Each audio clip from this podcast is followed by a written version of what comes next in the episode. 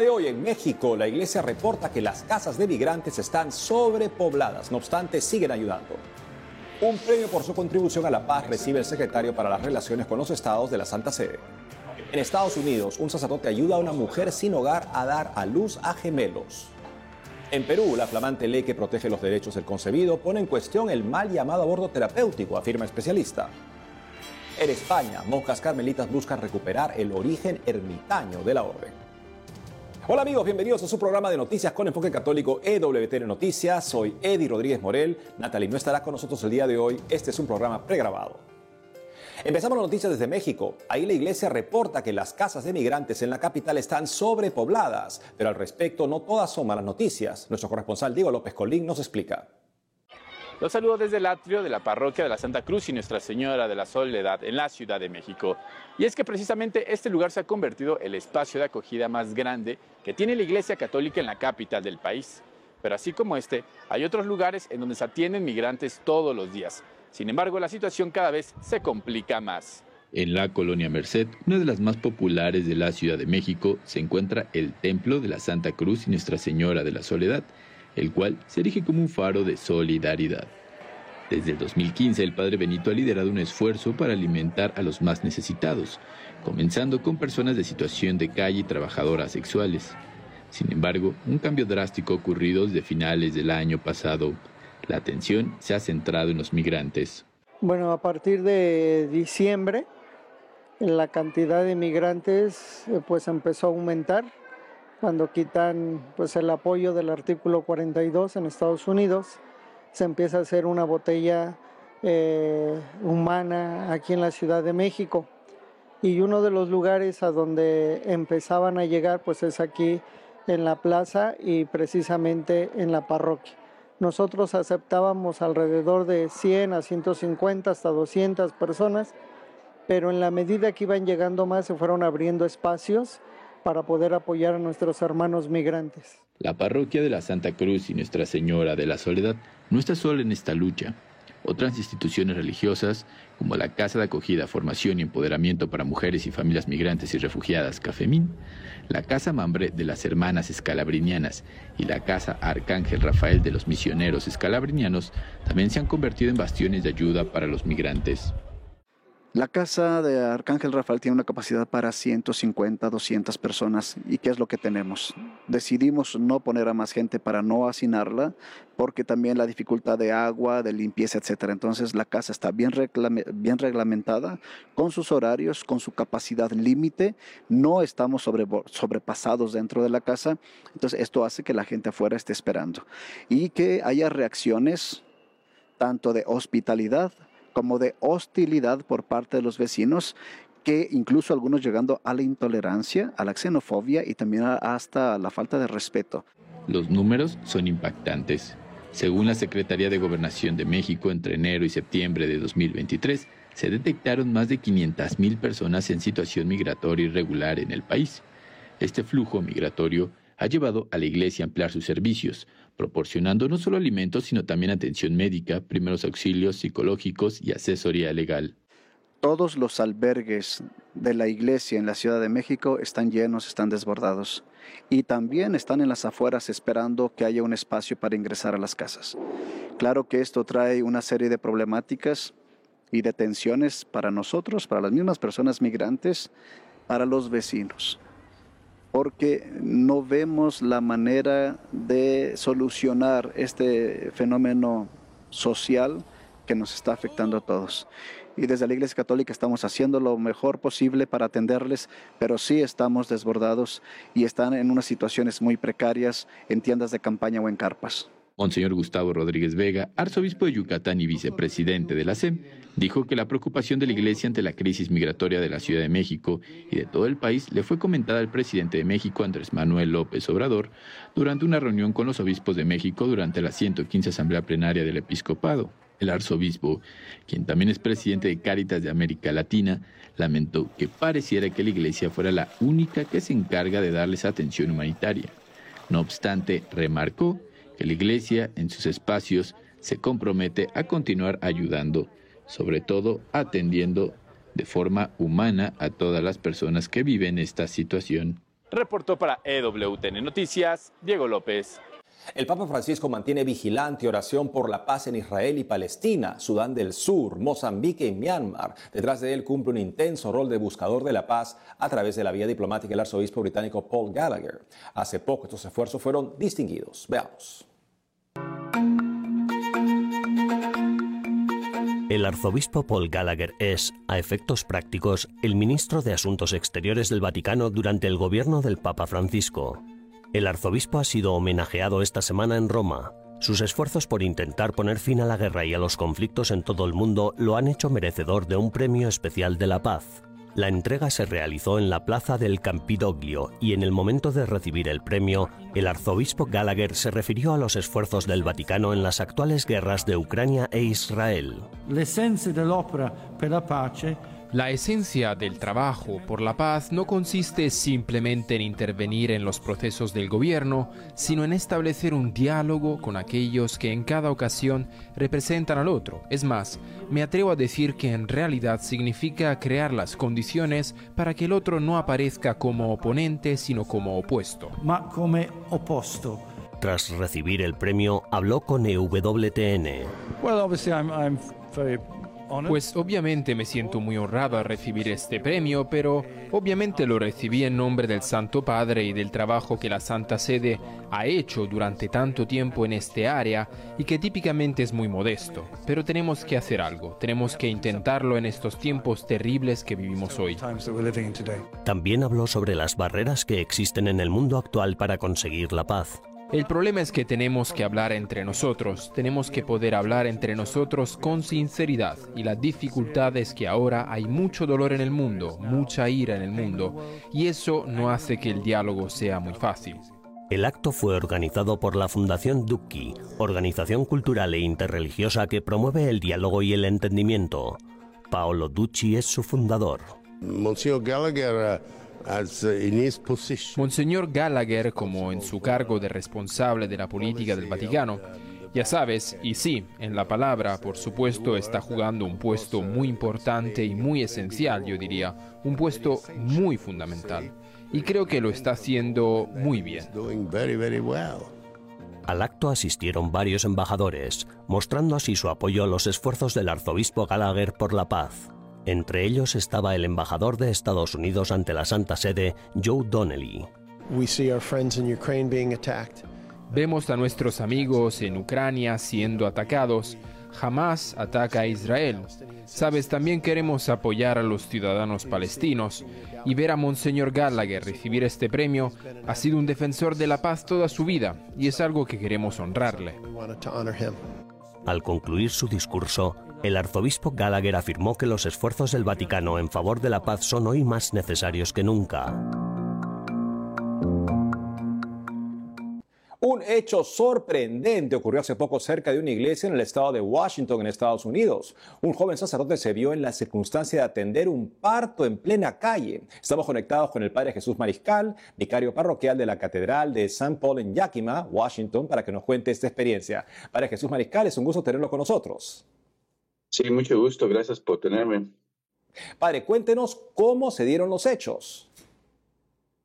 Bueno, pues era un sábado normal, según, pues ningún día realmente es normal, pero pues eh, era un día común, un, sábado que tenía una cita con una pareja que se iban a casar. Ellos iban a traer café, iba a traer las donas. Acá se usan mucho las donas y Salí diez minutos antes de la cita porque la, la tienda eh, está aquí cerca. Y pues bueno, cuando iba a entrar, a, salí fuera de la casa, está al lado de la casa, tenemos un, una eh, virgen de la Inmaculada Concepción, un, pequeño broto allí, con unas banquitas para que la gente vaya a hacer oración. Y pues estaba pasando por ahí para ir hacia mi, a mi automóvil. Y de repente esta señora me dice que eh, me grita, ayuda, señor, ayuda, estoy teniendo un bebé. A lo pronto yo la miré y pues, pues como cualquier ser humano, pues a lo pronto la juzgué y eso después me, me dolió mucho. La juzgué y pensé que solamente necesitaba o quería dinero y estaba haciendo una, se está inventando una historia. porque quería dinero. Se miraba que era una señora que vivía en la calle y, pero me, su, la angustia que tenía en su grito no me dejó nada más ir, a alejarme. Me quedé viendo bien a ella y ya fue cuando miré sangre en sus pies que dije, oh, sí necesita ayuda. No sé si está teniendo un bebé, como ella dice, pero necesita ayuda. Entonces ya fue cuando me acerqué a ella y comenzó a gritar, lo estoy teniendo ahora. Y pues, eh, ya lo pronto, pues, eh, no sabía qué hacer, nomás me entré, y dije, pues tengo que hacer algo y, caminé hacia ella. Y saqué el teléfono para llamar al 911 porque pues yo qué iba a hacer, que no se va a hacer nada. Y, y literalmente lo comenzó a tener en ese momento. La, la operadora del, del 911 me, me comenzó a dar instrucciones muy, muy buenas. Parecía que la operadora estaba viendo todo a través de una cámara. Es muy, muy buena la operadora. Si no había sido por la operadora, quién sabe, y, y no hubiera salido todo tan bien. Y pues en realidad, al final del día, esta pobre señora fue la que hizo todo el trabajo, ella fue la que sufrió y pues yo nada más estaba allí para recibir a los bebés. Padre Jesús, ¿ha sabido algo usted de la mamá y de las criaturas? Sí, pues eh, tristemente la, la, señora, como es una mujer que vive, pues que no tiene un hogar eh, y parece que, pues diferentes circunstancias ahí, cuando se la llevan las ambulancias al hospital, después yo voy a ver cómo están y la señora ya no está. Según ella se fue en contra de la recomendación del hospital y pues la hemos estado buscando y, y no la hemos encontrado. Más o menos ya eh, me estoy acercando a, saber dónde está ella para ayudarle. Tenemos tantas cosas aquí para ayudar a mujeres que tienen recién nacidos o que quieren abortar y tenemos muchas cosas para ayudarle. Padre, ¿cuál es el mensaje que cree que Dios le ha querido dar por esta experiencia? No, pues, pues eh, son tantos mensajes, ¿no? Eh, podría ser que el Dios al final del día tiene, tiene eh, la palabra sobre eh, la vida, tiene, Él tiene poder sobre la vida. Porque mucha gente, muchas mujeres, parejas que quieren tener bebés, tienen hijos y, y no pueden. Y esta pobre mujer, en estas circunstancias, tiene no solamente uno, sino tiene dos. El Dios al final del día es el que tiene poder sobre la vida y también pues que eh, es, un, es un, una fotografía de, de lo que Dios quiere que cuidemos a la vida, desde que nace el bebé hasta la vida final de los adultos y de ancianos, porque esta mujer también necesita cuidado, necesita ayuda.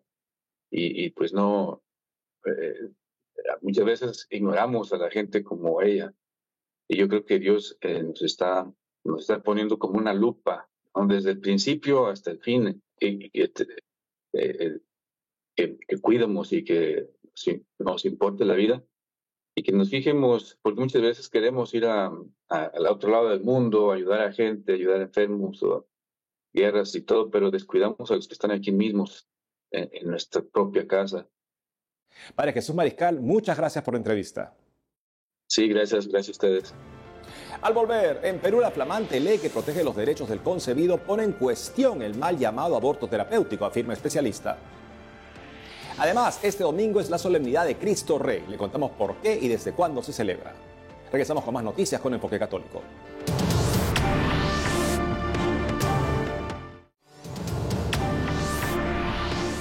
La Conferencia Episcopal Peruana felicitó al Congreso por la aprobación de la ley que reconoce los derechos otorgados en la Constitución a los niños por nacer. El mensaje de los obispos indica que la promulgación de esta ley es un paso importante hacia la construcción de una sociedad que respete y defiende la vida humana y supera una cultura de muerte. Más noticias de la Iglesia en Perú con nuestra corresponsal Bárbara Socorro. En el histórico Teatro Municipal, para celebrar la Navidad, se exhibirán nacimientos de la época virreinal en el Perú. Veamos cómo se prepara esta exposición. Nos recibe en esta antesala José Alberto Christiansen, dueño de la mayoría de piezas que se van a exponer aquí durante la exhibición Nacimiento, Encarnación del Hijo de Dios del 1 de diciembre del 2023 al 6 de enero del 2024.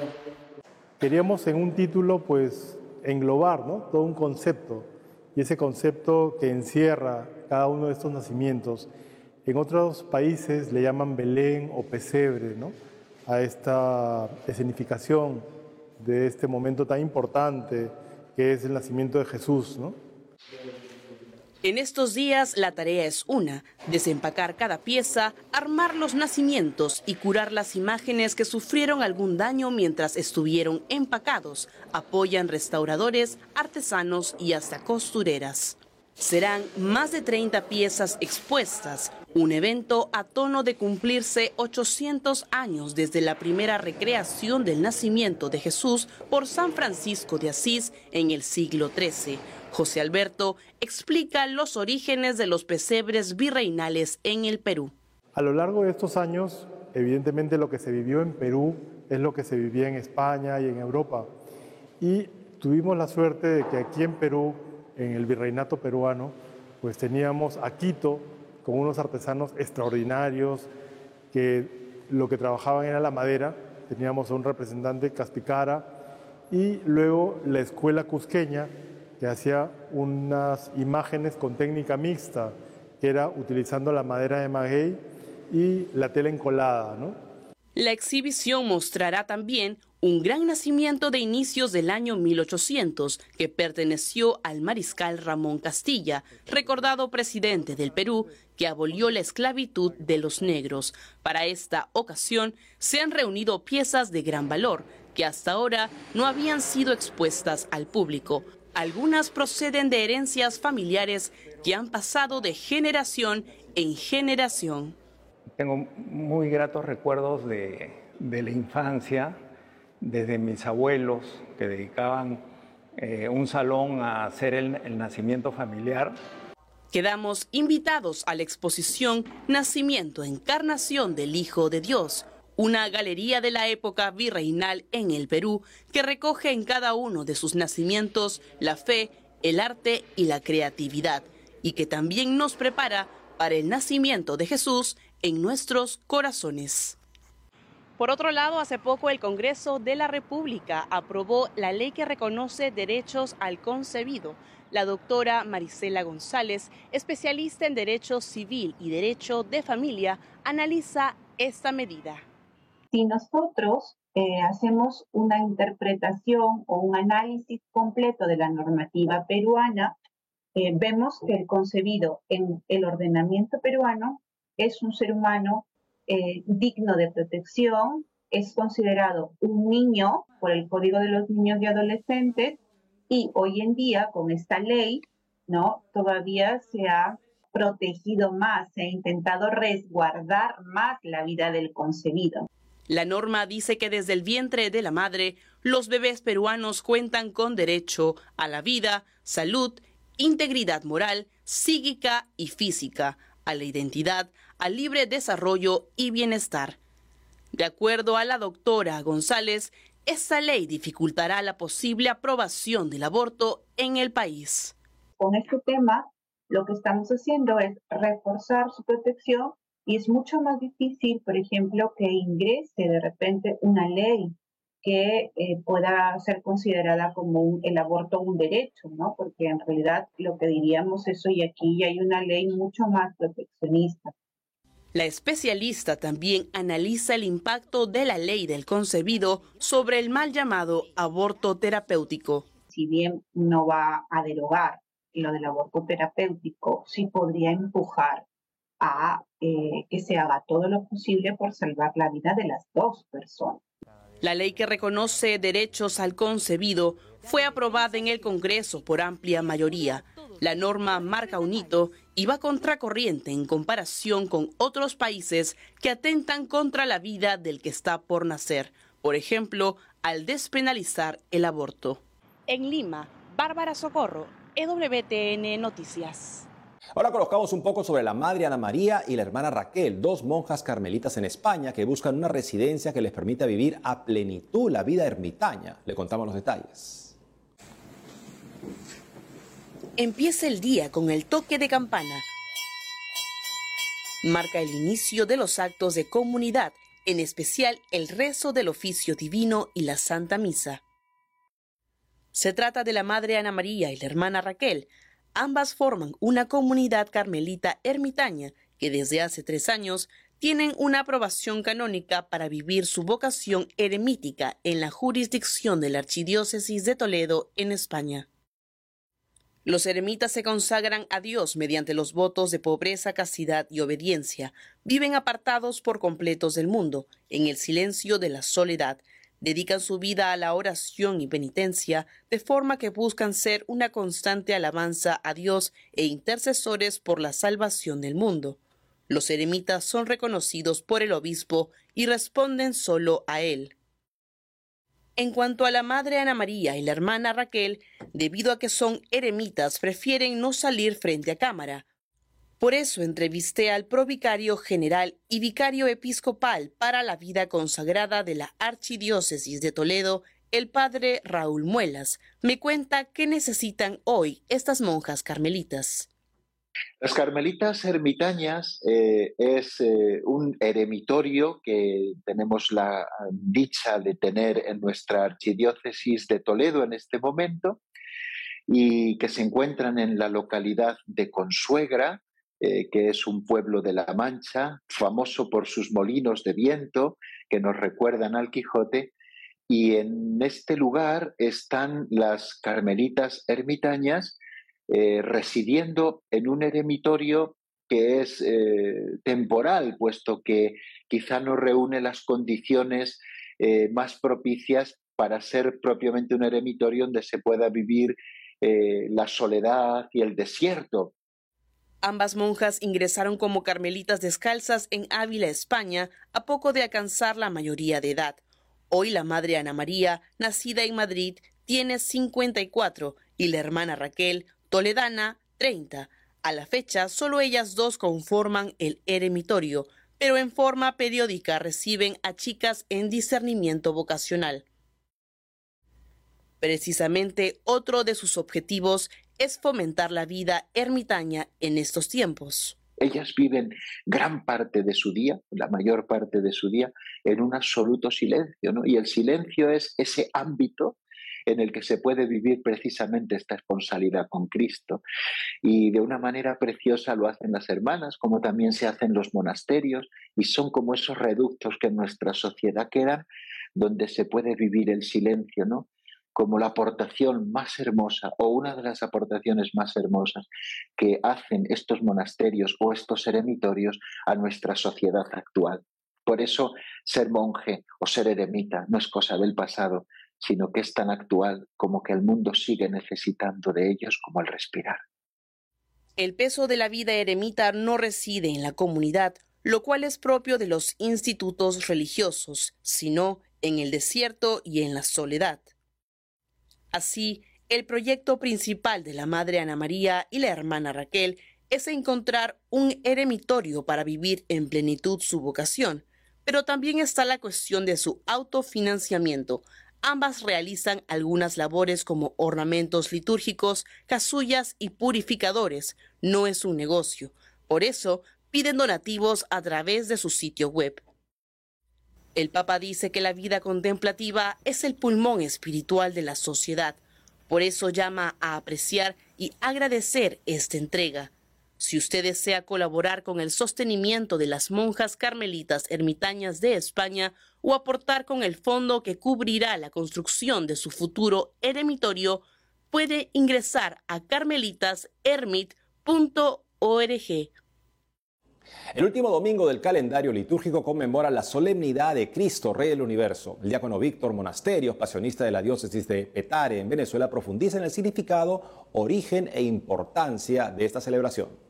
En los últimos años, sobre todo después de la reforma del Vaticano II, de la reforma litúrgica en el 69, pues se ha ido arraigando cada vez más eh, en nuestra iglesia, en nuestra comunidad, eh, pero es una fiesta que tiene un trasfondo mucho más bonito, sino que nace en el año 1925 con la celebración de los 1600 años del Concilio de Nicea, que ya precisamente había proclamado eh, la naturaleza divina del Hijo y que ahora el Papa Pío XI nos los ponía como ejemplo de realeza total sobre el mundo.